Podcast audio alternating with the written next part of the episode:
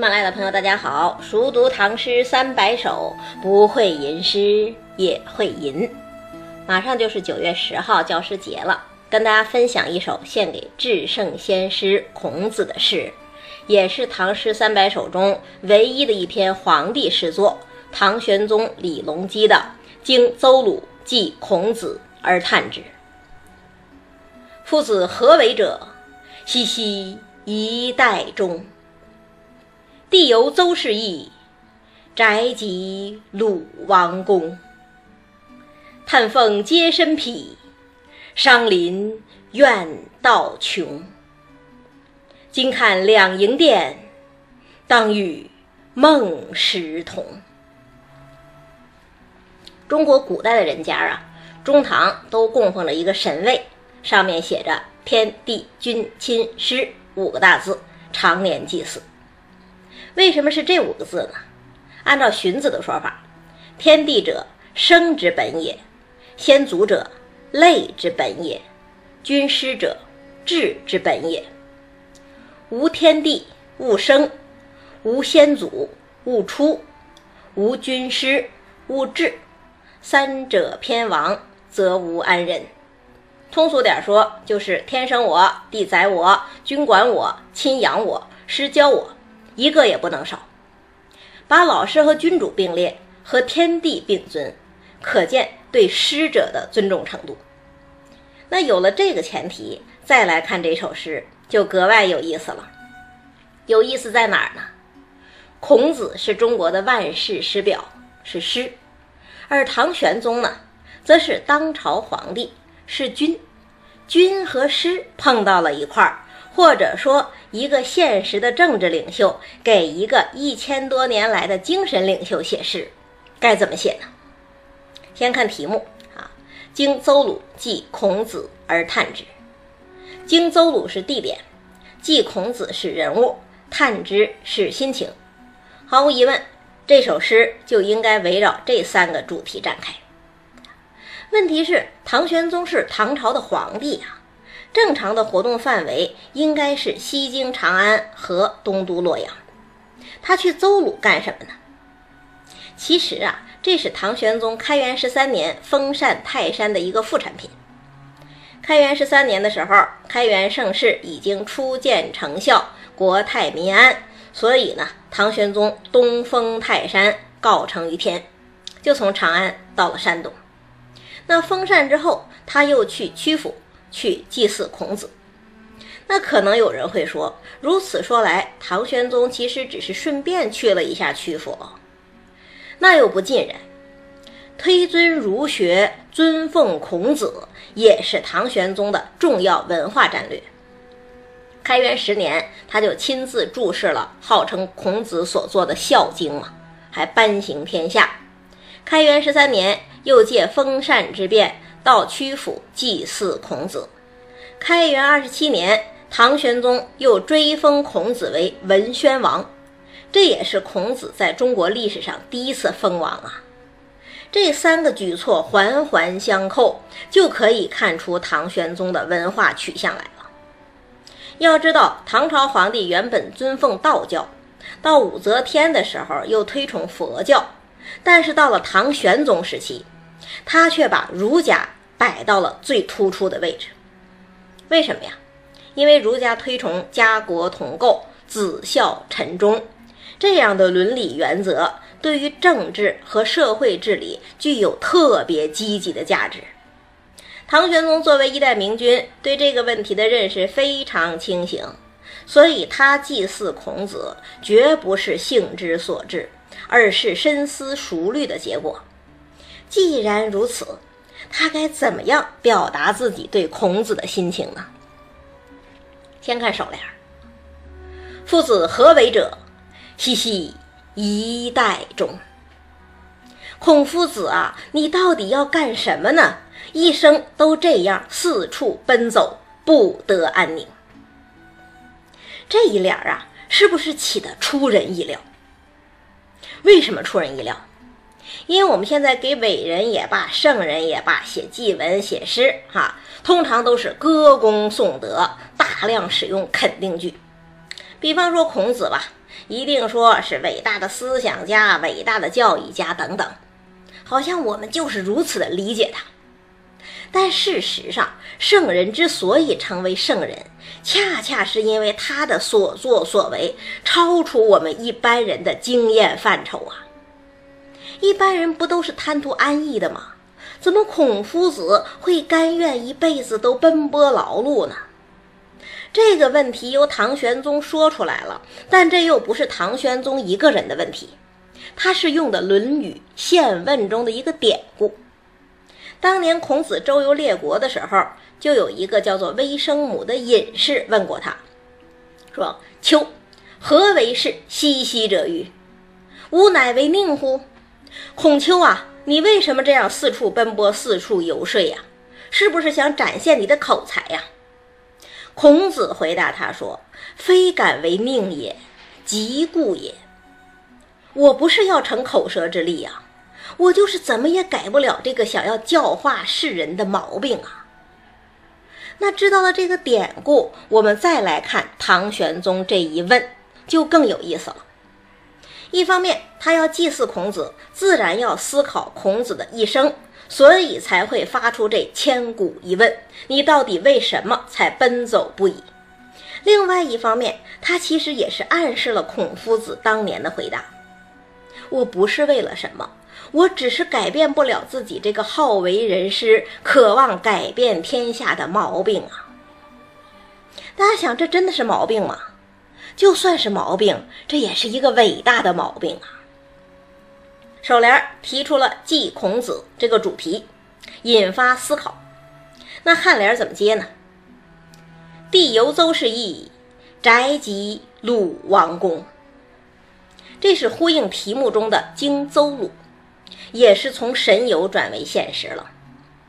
唐玄宗带着夫子何为者的疑问，走向邹鲁大地，走到了孔子的家乡，孔子的旧宅。他又看到了什么呢？所谓“地游邹氏邑”，是说当年孔子的父亲叔良和曾经做过邹邑大夫，千载之后，这个地方还是邹县的城邑，孔子的家乡风光宛然。那孔子的旧宅呢？所谓宅即鲁王宫，这又是一个典故。根据《孔安国尚书序》的记载啊，说孔子的故宅后来就成了西汉鲁公王的地盘。鲁公王排场大呀，要扩建自己的宅邸，觉得孔子旧宅碍事，就要拆除。在拆墙的过程中，不是还发现了古文尚书吗？可是呢，当他们进入堂屋的时候，却仿佛听到了奏乐的声音。鲁公王觉得这座宅子里有神灵，于是赶紧停工。这其实是说什么呀？是说孔子的旧宅也是风光宛然。那这两句诗结合在一起是什么意思呢？家乡风光宛然也罢，旧宅风光宛然也罢，不都是因为孔子的威灵、孔子的庇佑吗？孔子生前奔波劳碌。身后却能受到敬仰，一个否定，一个肯定，这是一次顿挫吧？那接下来该是颈联了，颈联该转吗？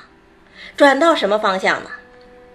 从孔子的生平转到孔子的功业上来了，怎么转的呀？叹凤皆身匹，伤林怨道穷。这又是用典。所谓叹凤。用的是《论语·子罕》的记载，说孔子当年叹息过：“凤鸟不至，何不出图？吾已矣夫。”什么意思呢？中国古人认为凤凰是祥瑞，是圣王出世的象征，但是孔子生在乱世啊，看不到凤凰出世，所以感叹自己生不逢时。那什么又是伤林呢？麒麟在古代也是瑞兽，也是太平之兆。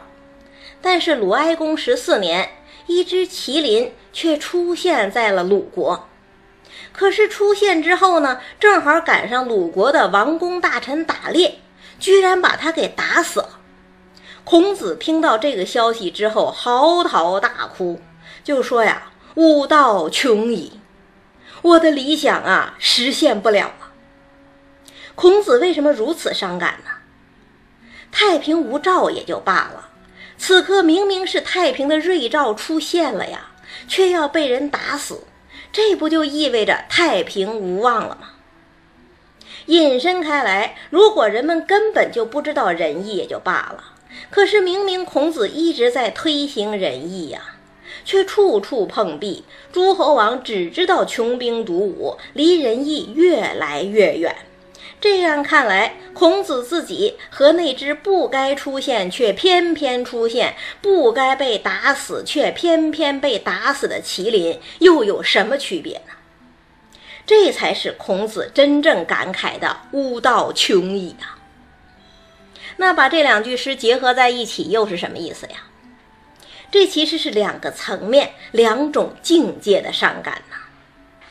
前一句“叹凤皆身匹”是说孔子叹息自己生不逢时，而后一句“伤林怨道穷”则是孔子伤感自己的努力没有结果，既不能生在好时代，又不能建立一个好时代，还有什么比这更令人感叹的呢？诗题不就是“荆邹鲁，祭孔子而叹之”吗？这一联儿一连就用了四个感叹词：叹、嗟、伤、怨，用的好不好？从诗的角度来讲，其实并不好。清朝大学者纪云、纪晓岚就说过：“五六句叹、嗟、伤、怨，用字重复，虽出体常有之。”然不可为训。说唐玄宗那时候律师还没定型呢，所以可以这样讲，但以后不能这样学。可是我们不是也一直在举《红楼梦》里香菱学诗的例子吗？林黛玉对香菱说过一个最重要的原则是什么？说词句究竟还是末事，第一立意要紧。若意去真了，连词句不用修饰也是好的，这叫做。不以词害意，探街伤怨，从诗的角度来讲，也许涉嫌重复，但是他却把唐玄宗对孔子的无限感叹表露无余。孔子的一生啊，真是要什么没什么，求什么得不到什么呀！大家想，这岂不是又一个否定？首联说：“夫子何为者？熙熙一代中。”这是对他生活的否定。那颈联说“叹凤皆身匹，伤林怨道穷”，这是对他功业的否定啊。可是首联的否定被颔联“地游邹氏邑，宅及鲁王宫”给挽回了。那颈联的否定是不是也会挽回呢？看尾联今看两楹殿，当与。孟师同。所谓两楹殿，还是一个典故，出自《礼记·谈公》，说孔子对他的弟子讲：啊，夏朝人死后啊，殡于东阶之上；周朝人死后，殡于西阶之上；而我们殷商的人死后，是殡于两楹之间，也就是屋子正厅的两颗柱子之间嘛。他说：“我是殷商人的后代呀。”昨天我居然梦见自己坐在两营之间，接受人们给我的食物，这岂不是意味着我要死去了？这是两营殿。那么唐玄宗用这个典故要干什么呢？他既是点题，也是对全诗的总结。诗题不是“荆邹鲁，祭孔子而叹之”吗？既然祭祀，就要对象膜拜。在膜拜的时候，看到两营之间孔子的画像，唐玄宗不由得发出感慨：虽然你终生坎坷，但是如今你的画像还被供奉在堂前两营之间，接受后人永久的顶礼膜拜，正如你生前梦境之中所见的一样，想必你也该稍感慰藉了吧。大家想，这仍然是一个否定之后的肯定啊！你当年未能实现的理想，如今终于实现了，你也因此受到人们永远的敬仰。一爱人间，香火不绝。这不就是对孔夫子最大的肯定吗？这是一层意思，但是还不够，还有一层意思。什么意思呢？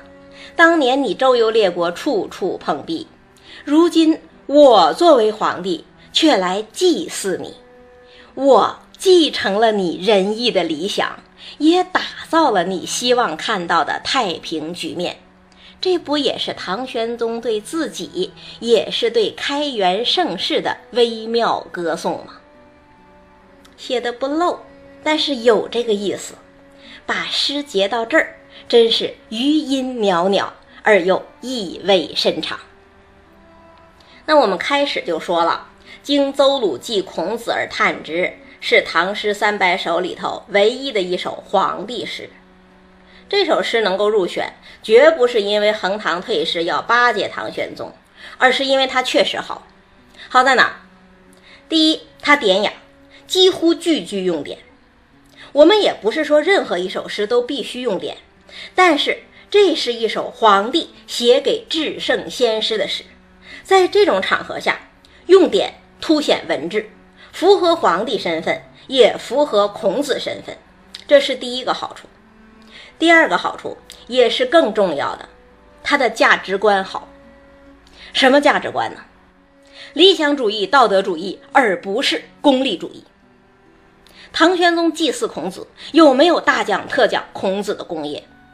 他没讲，他既没有讲孔子删定六经的文化功劳，也没讲孔子游说诸侯的政治功劳，也没讲孔子有教无类的教育功劳。相反，他一直强调孔子的理想都没有实现。但是，尽管如此，孔子还是要西西一代中，还是要奔走呼号。这种虽九死而不悔的精神，才是最伟大的精神，也是孔子的理想最终能够实现的理由啊！从这个角度讲，唐玄宗作为一个皇帝，他的利益。真的是高，高出了他同时代的大多数人，甚至也高出了我们今天非常非常多的人。再读一遍：“夫子何为者？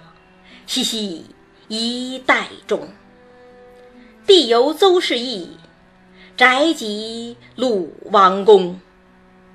叹凤皆身披，伤林怨道穷。”今看两楹殿，当与孟石同。我们还有七首诗就要结束这一个节目了，可是，一年的四季轮回还没有结束啊，怎么办呢？